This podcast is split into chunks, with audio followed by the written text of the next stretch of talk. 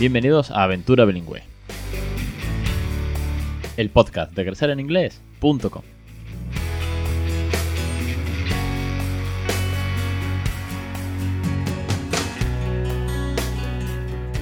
Capítulo 169, el 12 de septiembre de 2019. Muy buenas, mi nombre es Alex Perdel y esto es Aventura Bilingüe. Ya sabéis, el podcast sobre bilingüismo en todas sus facetas, en todas sus bueno, pues características y familiares, y de docente, y de experiencia, y de ti, de consejos, de cuentos, de canciones, de dudas, de muchísimas dudas que están llegando a las historias de Instagram y que yo he encantado de resolveros y ayudaros, de los cursos de bilingüismo con los que aquí estamos, de la consulta en asistencia integral de pediatría, bueno, de todo eso y de mi propio caso, al fin y al cabo, que es lo que yo os cuento, más que nada, es de lo que va Aventura Bilingüe. Así que a todos vosotros, más de 2.500 oyentes ya, fieles a este podcast, a todos esos aventureros y aventureras que estáis apoyando con vuestra suscripción a los cursos Aprendiendo a Criar Bilingüe y sobre todo criando bilingüe, que es lo más importante, contagiando, difundiendo y dando un regalazo, que es una segunda lengua a vuestros hijos, un millón de gracias.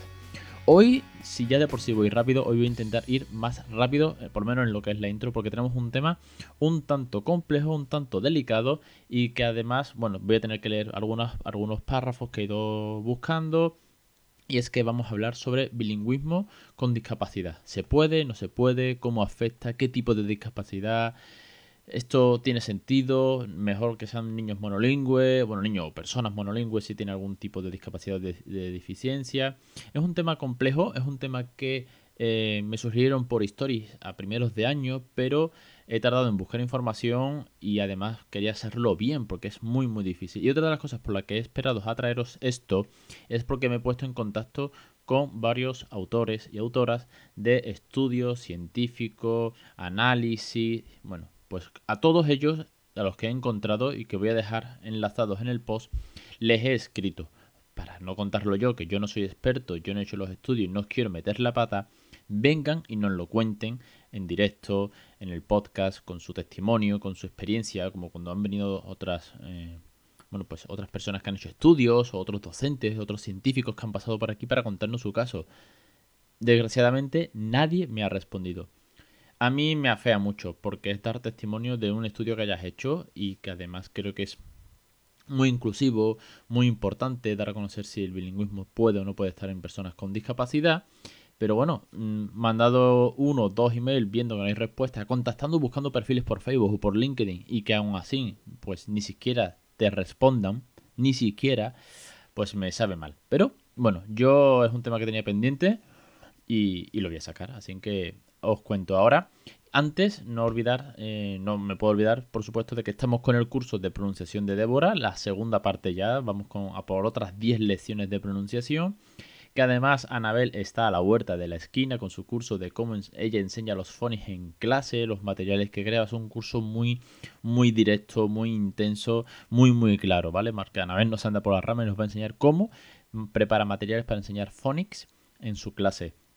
¿Y qué más? Bueno, pues deciros, por supuesto, que la nueva página os está encantando, que de verdad un millón de gracias a todos los que me habéis escrito dándome feedback sobre la página. También sobre un error que hubo el martes pasado, que Luis, suscriptor desde aquí, un millón de gracias una vez más, por, porque hubo, hubo un problema con la caché, con un plugin y tal, y no le cargaban algunos vídeos y tal. Bueno, resuelto el problema. De todas maneras, muchísimas gracias. Si alguien detecta algo, que me lo hice. Yo lo tengo más que chequeado todo, pero bueno, siempre algo se me puede escapar. Pero que bueno, que la verdad que es que es una gozada la página, ha pegado un cambio radical y las puntuaciones en el Page Speed de Google, para aquellos que sean muy frikis tecnológicos, son del 98 y del 83, quiero decir. 98 en desktop y, 83 en móvil. En total, que me voy por la rama. Vamos con el tema. Bilingüismo con discapacidad. ¿Se puede o no se puede? Bueno, veréis, lo primero que he hecho es buscar un estudio de María José Rabazo Méndez y Mercedes Gómez Acuña de la Universidad de Extremadura, que se titula Bilingüismo con discapacidad intelectual. Y dice, ¿vale? Voy a leer literalmente. Dice, el tema sobre el bilingüismo en los estudiantes con discapacidad intelectual ha sido muy poco explorado, eh, bien se trata de un bilingüismo simultáneo o secuencial. Ya sabéis que hay distintos tipos de eh, enseñanza bilingüe, de cómo un cerebro, como una persona aprende el bilingüismo. La evidencia empírica de los beneficios cognitivos derivados de un bilingüismo aditivo son motivos suficientes para interesarse sobre las posibilidades de este colectivo, sobre si el aprendizaje de un segundo idioma es beneficioso o no, si pueden o no, ¿no? El objetivo era analizar las informaciones disponibles sobre la capacidad de las personas con discapacidad intelectual de adquirir una segunda lengua, un L2, que es como se suele conocer, ¿no? L1 sería nuestra lengua materna, L2, si leéis documentos de esto, L2 es segunda lengua. En el estudio que realiza tanto María José Rabazo como Mercedes Gómez, se han revisado 11 artículos de investigación, se ha tenido acceso a distintos foros donde profesionales y familias relatan la capacidad de las personas con discapacidad intelectual y el resultado, ¿vale? Eh, abarca, bueno, el, estudio abarca desde eh, casos desde 1991 hasta 2016. Es relativamente reciente y con un abanico muy amplio de estudio. Al único, extracto que he podido tener acceso de este estudio, que no, he podido leerlo entero, porque las páginas no, me lo permitían, sí que saco el extracto y las conclusiones a las que ellas han llegado es que teniendo en cuenta la escasa representatividad de las informaciones encontradas, según se desprende de los resultados obtenidos, se puede decir que las personas con discapacidad intelectual pueden adquirir dos o más lenguas que tendrán las correspondientes dificultades en lo que se refiere a varios componentes del lenguaje y exigirán correspondientes retrasos en el desarrollo del lenguaje de L1 y de L2. Que el aprendizaje de una L2, de, una segunda lengua, no supone un retraso en la adquisición del L1, esto es muy, muy importante. Es como cuando siempre hablamos, esto lo digo yo ahora, ¿vale? Cuando siempre hablamos de que es que mi niño eh, va a tardar más en hablar, o mi niño igual va a salir tartamudo, o mi niño no me va a entender en inglés. No, no, no, quiero decir. No hay eh, evidencia científica, y este estudio además está realizado con niños con discapacidades, que aprender una segunda lengua retrase la adquisición de la primera. Esto es lo más importante que yo podría destacar de este estudio, ¿de acuerdo? Es decir, que si tenemos un niño que tiene un problema, una deficiencia, un síndrome, no va a tener rechazo, no va a tener retraso más allá de lo que puede llevar a cabo o, o por propia discapacidad del L1 al L2. Sigo leyendo, dice, los niños bilingües con discapacidad intelectual utilizan la lengua dominante tan bien como los niños monolingües para un mismo nivel de desarrollo.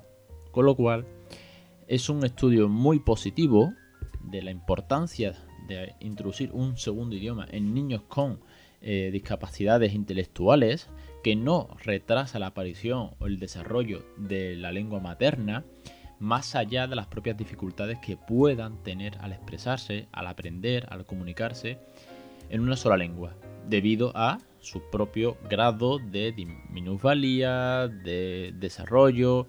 Cada caso, cada tipo de minusvalía pues va a ser diferente, cada tipo de discapacidad tendrá unas consecuencias, pero si aprendes dos lenguas van a ir a la par, ¿vale?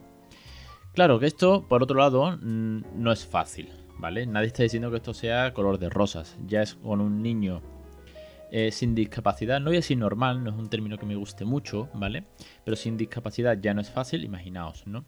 También otra cosa que he encontrado en otro estudio es que hay que hablar de tipos de discapacidades y de dificultades que se puedan presentar, porque no es lo mismo tener a un niño o una niña que eh, sea sobredotado, ¿de acuerdo?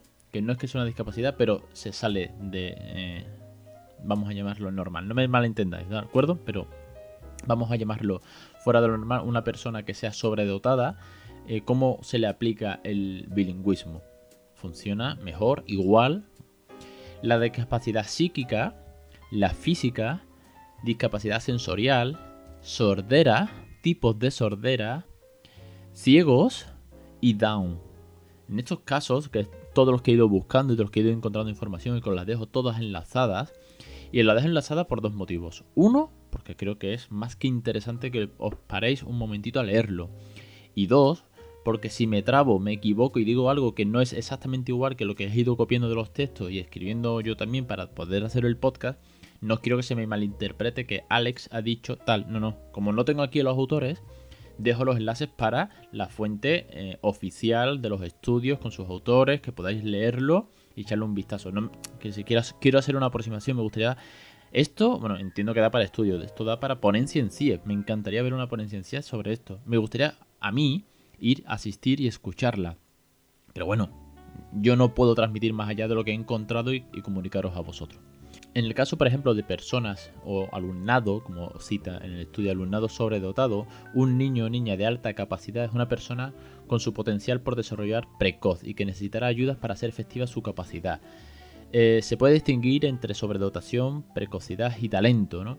Lo que al final viene a concluir en este pequeño apartado del estudio es que un alumnado sobredotado es un candidato ideal para un plan de bilingüismo y aprovechar ese talento es un deber a los niños y niñas que pueden llegar a ser plurilingües si se les estimula desde una edad temprana, tienen mayor facilidad. Por eso es, interesante porque no sabes cómo, si cuando llegué a este punto dije, cómo va a resultar. Igual es normal, pero bueno, según los, estudios es como que son mucho más favorables, pueden aprender muchas más lenguas. Luego, en el apartado de discapacidad psíquica, aquí sí que hay que analizar muchísimos casos y además es donde se presentan mayores dificultades, ¿no? Se considera, y cito y leo literalmente, se considera que una persona tiene discapacidad psíquica cuando presenta trastornos en el comportamiento adaptivo previsiblemente permanentes. La discapacidad psíquica puede ser provocada por distintos trastornos mentales como la depresión mayor, esquizofrenia, trastorno bipolar, autismo, trastorno del pánico, síndrome orgánico. Parece, dice en el estudio, que para este tipo de alumnado el bilingüismo tiene menor cabida, pero no por ello se debe desistir.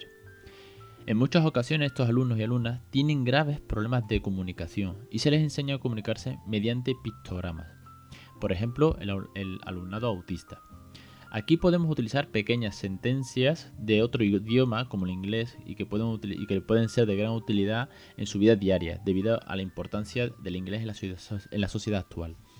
Básicamente viene a decir que con este tipo de, de discapacidad es muy muy complejo introducir una segunda lengua que se puede utilizar en pequeñas pues por ejemplo si hablamos de pictogramas pues por ejemplo por ejemplo se me ocurre a mí, a mí ahora mismo eh, la palabra stop de una señal de tráfico. Bueno, es, es, inglés, aunque aquí lo tengamos muy asimilado, pero no deja de ser inglés. O pequeñas eh, imágenes que estén más asociadas o tecnicismos que sean más, porque habla también de la parte tecnológica, de que muchos tecnicismos de ordenadores, de internet, pues están en inglés. Claro, a partir de ahí poco más eh, he encontrado de discapacidad psíquica como tal. Es, es sumamente complejo. Donde es interesante también eh, analizar es la discapacidad física de que a priori, según viene hablando, no presentan ningún tipo de problema para una segunda adquisición, la adquisición de una segunda lengua, siempre y cuando entendamos por, por físico eh, todo lo que venga o tenga relación con eh, falta de miembros corporales, brazos, piernas, manos, y, y no afecte esta discapacidad física a lo que es el oído o el habla. que no te falte la lengua o que no, o no seas sordo, porque pasaría a la discapacidad eh, auditiva. En la discapacidad sensorial, ¿vale? Dentro de esta, de esta categoría se encuentra la discapacidad visual, ¿vale? Por eso la física habla, solamente de miembros eh, como manos, piernas. Entonces, bueno, si, si, te falta una pierna, no tienes por qué tener problema para adquirir una segunda lengua no te es necesaria, por así decirlo. La discapacidad sensorial habla de la discapacidad visual, la auditiva y otros tipos de discapacidades relacionadas con, relacionadas, perdón, con disminución de algunos de los sentidos.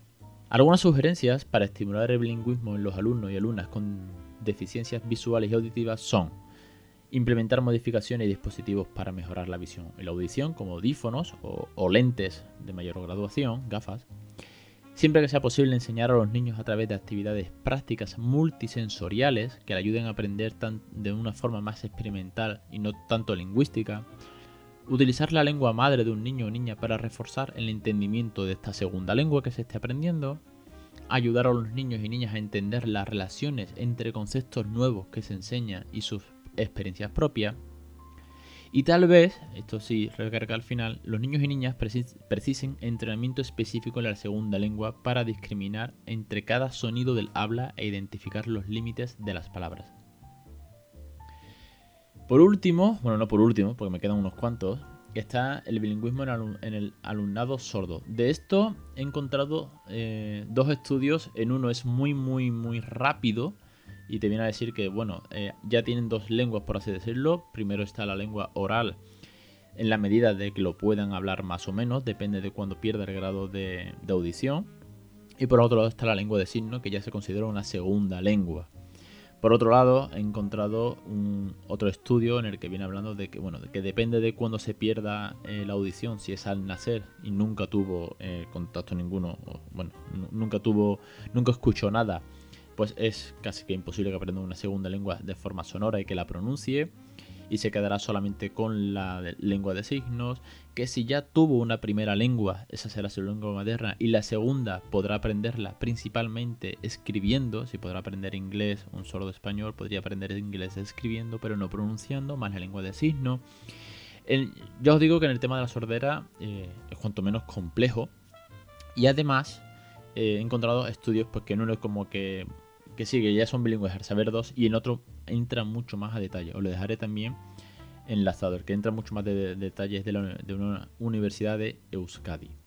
Os cuento un poco, perdonad que vaya muy rápido, ya os digo que intento hacer una pequeña aproximación, que os voy a dejar todo enlazado. Pero bueno, sobre el Down, que creo que es un caso muy, pero que muy interesante, no que el resto no lo sea, pero ¿cómo, cómo puede afectar el Down a un, a un niño o una niña, no? Un colegio o en, la sociedad? ¿Pueden las familias criar bilingüe o no? Era de las preguntas que yo más me hacía, ¿no? Bueno, pues he encontrado un estudio que dice que los niños con síndrome de Down tienen déficit cognitivos y lingüísticos que son debidos al trastorno cromosómico propio de la trisomía del cromosoma 21. Esto, bueno, ya sabemos que es donde viene el problema, la raíz de todo es el cromosoma 21. Este es el más frecuente de los trastornos cromosómicos que provocan retraso mental. Estos niños tienen particulares problemas en el aprendizaje del lenguaje. Como consecuencia, y por lo que se puede comentar, los profesionales recomiendan a menudo que en los ambientes bilingües los niños con síndrome de Down eh, deben ser sometidos a un solo idioma. ¿Vale? Es decir, imaginaos que estamos, nosotros somos una familia que nos vamos, nos expatriamos, nuestro hijo tiene síndrome de Down, bueno, pues por favor que solamente aprenda uno, ¿no? Esto, a primera vista, esta recomendación parece lógica. Si el aprendizaje de una lengua es difícil por extensión, eh, más de una presentaría problemas para niños con síndrome de Down. Sin embargo, y aquí donde viene la clave, hay varios factores que contribuyen a poner en duda esta antigua, añado yo, recomendación. La actual investigación ha destacado los beneficios cognitivos y lingüísticos del multilingüismo. Cita la obra de Brack y Cole en 1997 en niños con desarrollo normal, cita, ¿vale? Además, apenas se, dispone de información sobre el impacto de los entornos bilingües sobre el éxito o fracaso del aprendizaje del lenguaje en niños con síndrome de Down. Por último, puede aparecer consecuencias negativas para los niños y sus familias si se limita a la influencia lingüística de un solo idioma, en una sociedad que va creciendo cada vez más y es más diversa, como ha señalado D. Howard, 1991, página 1. El entorno bilingüe es muchas veces una necesidad y no una elección. En el estudio participaron 51 niños que se repartieron en cuatro grupos. Os lo dejo en el enlace, vienen los grupos cómo se montan. Todos tenían una parecida edad mental y se encontraban en una parecida etapa del, del, desarrollo del lenguaje, con un mínimo de 100 palabras de vocabulario y una longitud de enunciado de media de 3,5 más o menos. Todos los, niños monolingües provenían de Nueva Escocia y en casa hablaban inglés. Todos los bilingües provenían de Montreal y habían recibido intensa, constante y prolongada formación lingüística tanto en francés como en inglés. La mayoría de los niños bilingües usaban el francés como segunda lengua. El estudio trataba, trataba de comprobar específicamente las habilidades conseguidas en el idioma inglés por parte de los niños con síndrome de Down frente a los conseguidos por niños monolingües, con Down y sin Down. Como era de esperar, los resultados dicen que los niños con no síndrome de Down bilingües tenían una mejor capacidad expresiva que los síndrome de Down monolingües y bilingües. Igualmente, los grupos sin síndrome de Down tenían mejor que el grupo de síndrome de Down bilingüe en, en todos los tests de inglés realizados. Es decir, se confirmó se confirmó el perfil lingüístico general que muestra que la capacidad expresiva de los niños con síndrome de Down monolingüe es inferior a la que no tienen síndrome de Down, y esto se extiende a la de los bilingües. Es decir, la capacidad expresiva de los síndrome de Down bilingües en el primer idioma, que fue el inglés, fue inferior a la de los no síndrome de Down bilingües. Lo mismo sucedió con las dificultades morfosintácticas en el segundo idioma de los síndromes de Down bilingües que fueron mayores a los de los no síndrome Down bilingües. Esto que es un poco complicado de leer, me ha costado la vida, la verdad, lo he tenido que leer varias veces primero, viene a decir que obviamente aquellos niños con síndrome de Down tienen mayor dificultad y capacidad expresiva que niños mm, sin síndrome de Down, independientemente del idioma. En cuanto a la comparación entre los dos grupos con síndrome de Down, monolingües y bilingües, ambos mostraron similar capacidad del lenguaje en inglés en cada una de las medidas realizadas. Esto permite concluir que el bilingüismo no perjudicó el desarrollo de la lengua dominante, al menos cuando se trabajan ambos idiomas de forma intensa y constante. No se puede decir que el bilingüismo supusiera una ventaja, aunque los síndromes de Down monolingües mostraron puntuaciones más dispares en las distintas medidas del lenguaje que los síndromes de Down bilingües. Básicamente, y en resumen, muy muy muy resumen, el bilingüismo no perjudica que haya dos lenguas en un niño con síndrome de Down, ya sabemos que tiene un mayor beneficio eh, cognitivo, pero claro, en este caso tenemos una problemática de una discapacidad expresiva y aquellos niños con síndrome de Down, monolingües sacan pues eh, resultados o peores notas, vamos vamos a simplificarlo mucho, en inglés que aquellos niños con síndrome de Down bilingües. Al fin y al cabo están aprendiendo dos lenguas. ¿Que tendrán problemas para expresarse? Por supuesto. ¿Que les costará más debido a, debido a su discapacidad? Sí pero no, eh, no significa que no puedan aprenderlo, no significa que no seamos capaces de criar bilingüe a un niño con síndrome de Down ni a un niño con una discapacidad. A esto y al hilo es lo que al final en un estudio de la 11 viene a, recalcar y a recriminar y a protestar, por así decirlo, de que si ya es difícil eh, criar bilingüe a, los niños en las aulas por eh, la falta de materiales eh, acordes a cada, a cada nivel, porque además en la mayoría de los casos los padres no tienen nivel suficiente para ayudar a hacer las tareas y significa un gasto extra en una academia, en materiales extraescolares, en inmersión lingüística en, el extranjero. Si además le sumas el grado de discapacidad de cada niño que pueda haber y que además viene a decir que en las aulas no hay una separación. Sí, hay una separación, por un lado, de que eh, tienen profesores especiales, pero al mismo tiempo no hay una inclusión. Si a esto le añades el bilingüismo, como un niño que está en un aula eh, con materiales genéricos, por ejemplo, si tiene problemas sensoriales y no hay fichas sensoriales en inglés, ¿cómo va a tener acceso al bilingüismo una persona con discapacidad? El informe de la ONCE viene a a quejarse un poco en una de las partes de que si ya es difícil, si además tiene una discapacidad, una minusvalía, es aún mayor la dificultad en las aulas. No hablo de casa, porque en casa nos pondremos las pilas y haremos lo que haga falta. Pero en las aulas es aún mayor la dificultad que se presenta en estos niños. Pero que al mismo tiempo el informe viene a reclamar un mayor acceso, unas mayores medidas o no sé, requisitos, eh, materiales, llámalo como quiera, porque es indudable, y esto me hizo mucha gracia cuando estaba leyendo, es indudable que el bilingüismo es necesario, que es cultural y que además es el presente. Ya no es cuestión del futuro, ya no es cuestión del día de mañana, es presente por la globalidad, por el acceso a la información, es por el, puestos de trabajo, instituciones, los propios centros. Imaginaros que tu hijo tiene una minusvalía y quieres que vaya a un centro monolingüe, cada vez hay menos, casi todos los centros alrededor mía, todos los centros que tengo de estudios son bilingües. Quiero decir, lo hace complicado y no es fácil.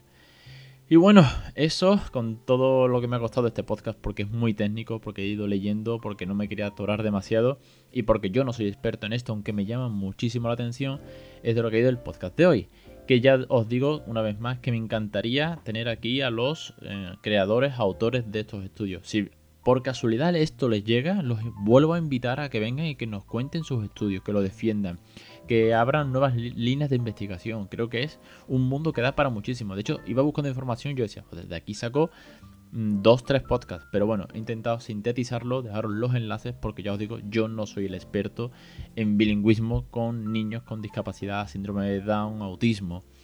De hecho, sé eh, que, bueno, eh, mi amigo Daniel Guerrero, que es profesor en, en, Inglaterra y que está muy especializado, por ejemplo, en niños con autismo, pues yo le he preguntado, pero claro, es que es muy, muy raro, eh, sí, no es, no es común, no hay pocos manuales, hay pocos estudios científicos, en fin, Dani, desde aquí un saludo. Y, no me voy a enrollar mucho más. Os dejo todos los enlaces. Una vez más, un millón de gracias por estar ahí, por apoyar esta locura de, de, aventura, de, de, emprendimiento, de proyecto, por confiar en mi trabajo, por difundir esto. Y que para cualquier cosa ya sabéis dónde estoy. Suscribiros a los cursos para, para que os ayude tanto yo como los teachers, eh, Débora, Anabel, a criar bilingüe con nuestros recursos, juegos, canciones, consejos, el formulario de contacto prioritario, los sorteos exclusivos que hacemos de vez en cuando para suscriptores, en fin, de todo esto y mucho más. Va a crecer en inglés, va la plataforma, va el podcast de Aventura Bilingüe. No me enrollo, os espero la semana que viene. Un saludo.